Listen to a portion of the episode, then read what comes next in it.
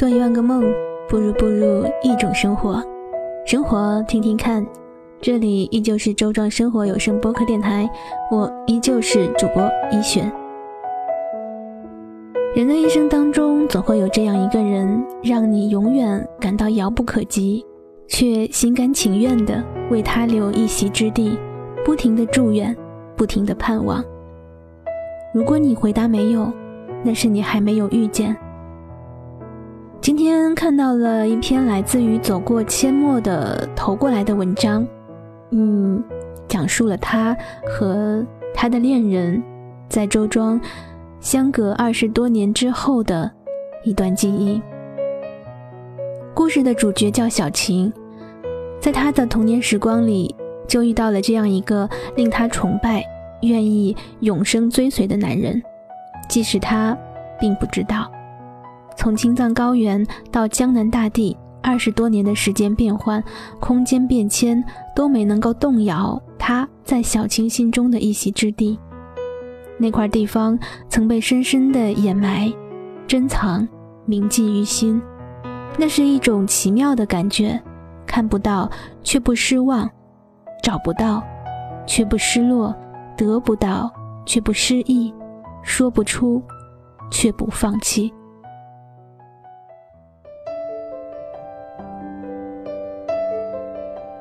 这是他关于周庄和他十年的牵挂。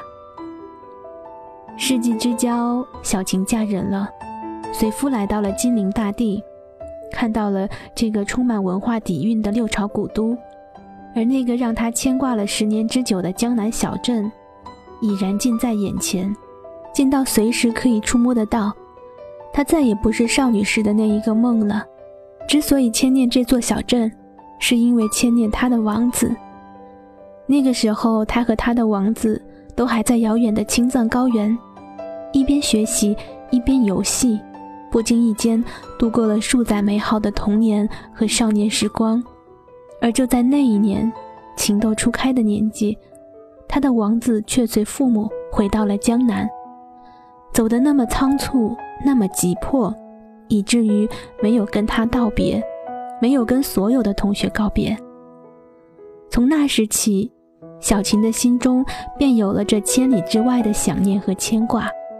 她不知道路途究竟有多远，不知道是否还能再见面。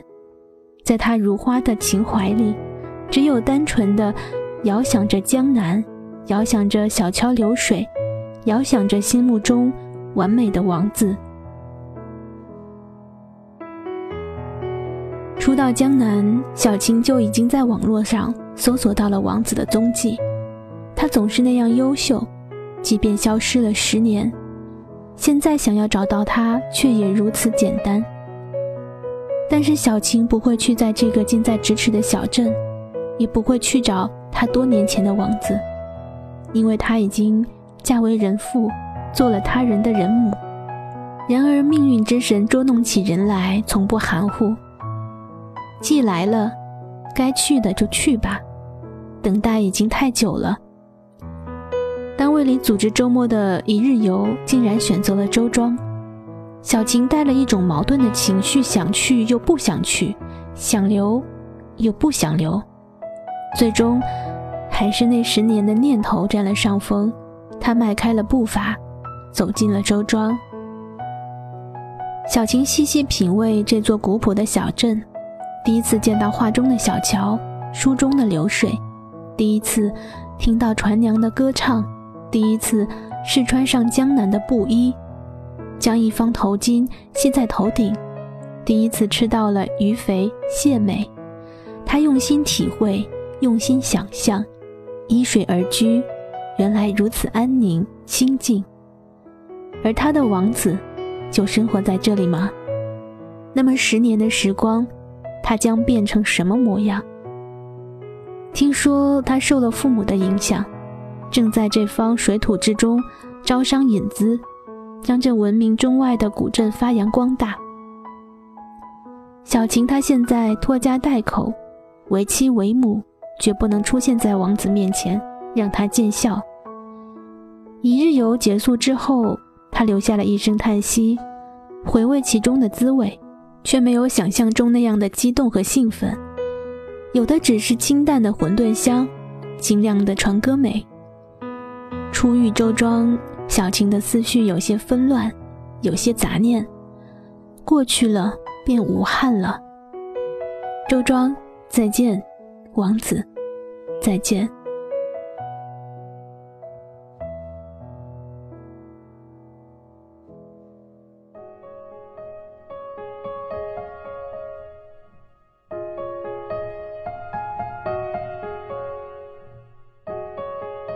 网络时代使人类进步到何种程度，小晴不可知。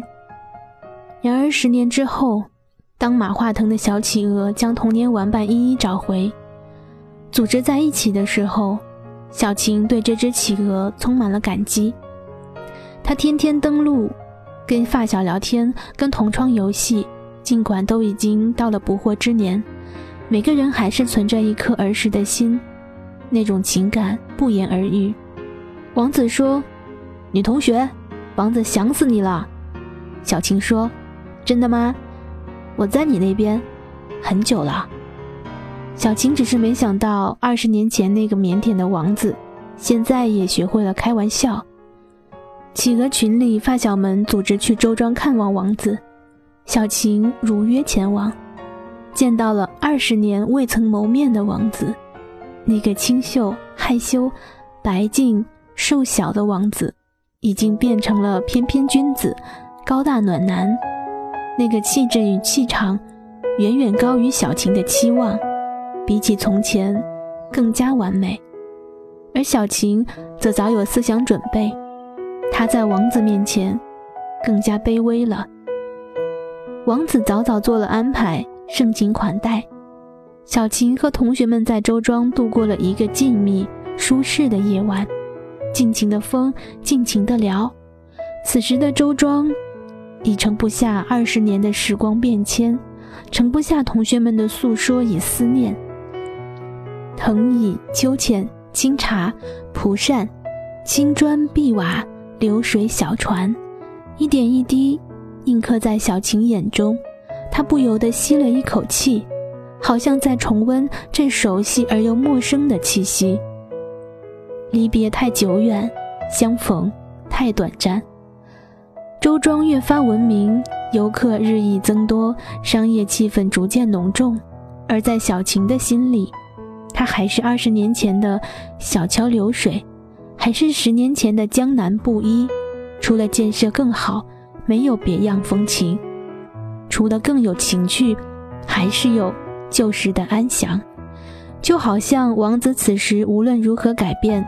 都还是小晴心底那个完美的王子，无论他身边拥有多少美妙的江南女子，都改变不了小晴心底对他的那份情谊。那些陈年往事，那么远又那么近；那些儿时的情怀，那么虚幻又那么纯真。他心底那片空间，为什么再没有起伏波澜？再一次离开周庄，依然没有百感交集。他不明白，这是为什么。小晴暗暗羡慕王子的枕边人，他一定德才兼备，才能拥有一个如此完美的爱人。小晴此生，只能在新房左边的某个角落，将王子深深的掩藏，小心存放。小晴始终将这片空间留给王子。不敢轻易触碰。周庄，我又来了。周庄，我又要离开。我的王子在这里，注定今生我将永远走在你身后，与你再续前缘。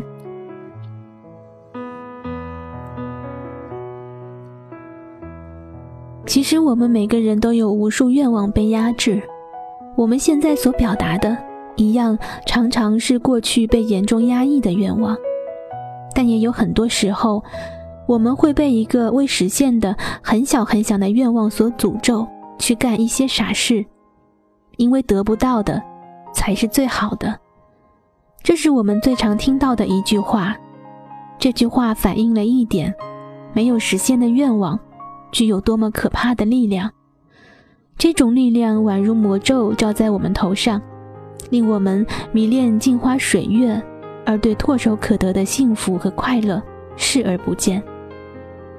解决它的办法也很简单：从内心出发，承认失去，学会哀伤，才能真正的放下和解脱，并开始过上全新的属于自己的生活。感恩节不只是说出感谢，也是通过感谢释放内心的一种方式。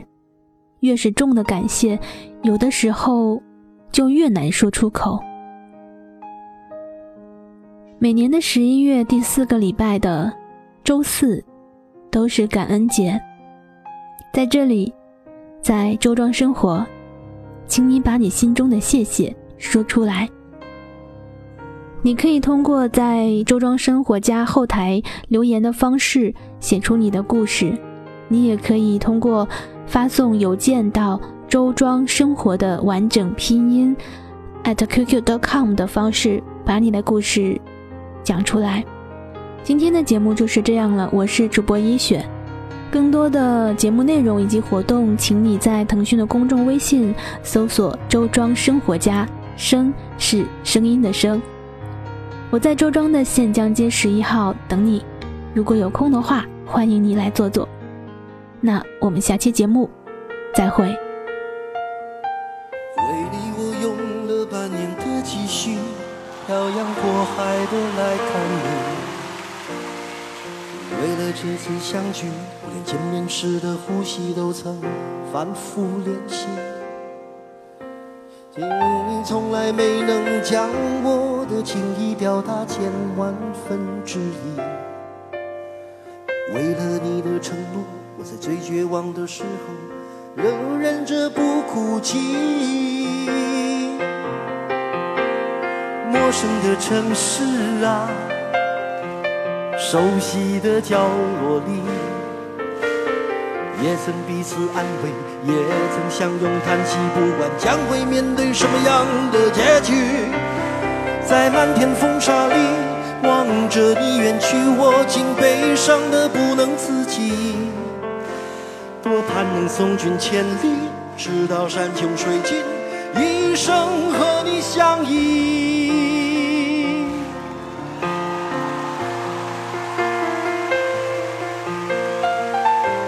行啊。